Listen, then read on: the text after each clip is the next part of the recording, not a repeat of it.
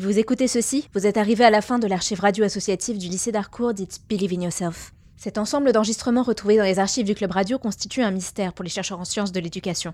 Qu'est-ce qui est passé par la tête de l'approviseur du lycée? Les autres archives ne montrent aucune baisse de fréquentation du self, aucun déficit financier de l'établissement qui, soit dit en passant, s'en mettait, passez-moi l'expression, plein les fouilles avec ses menus à 8,50€. Cette archive est le sujet de mon mémoire de recherche, et permettez-moi de vous dire que je regrette énormément. Il me reste trois mois, et je n'ai aucune idée de comment je vais pouvoir commencer à rédiger en fait. Ce podcast est donc un appel à l'aide. Si vous étiez élève ou personnel du lycée d'Harcourt à l'époque, je vous en prie, euh, témoignez.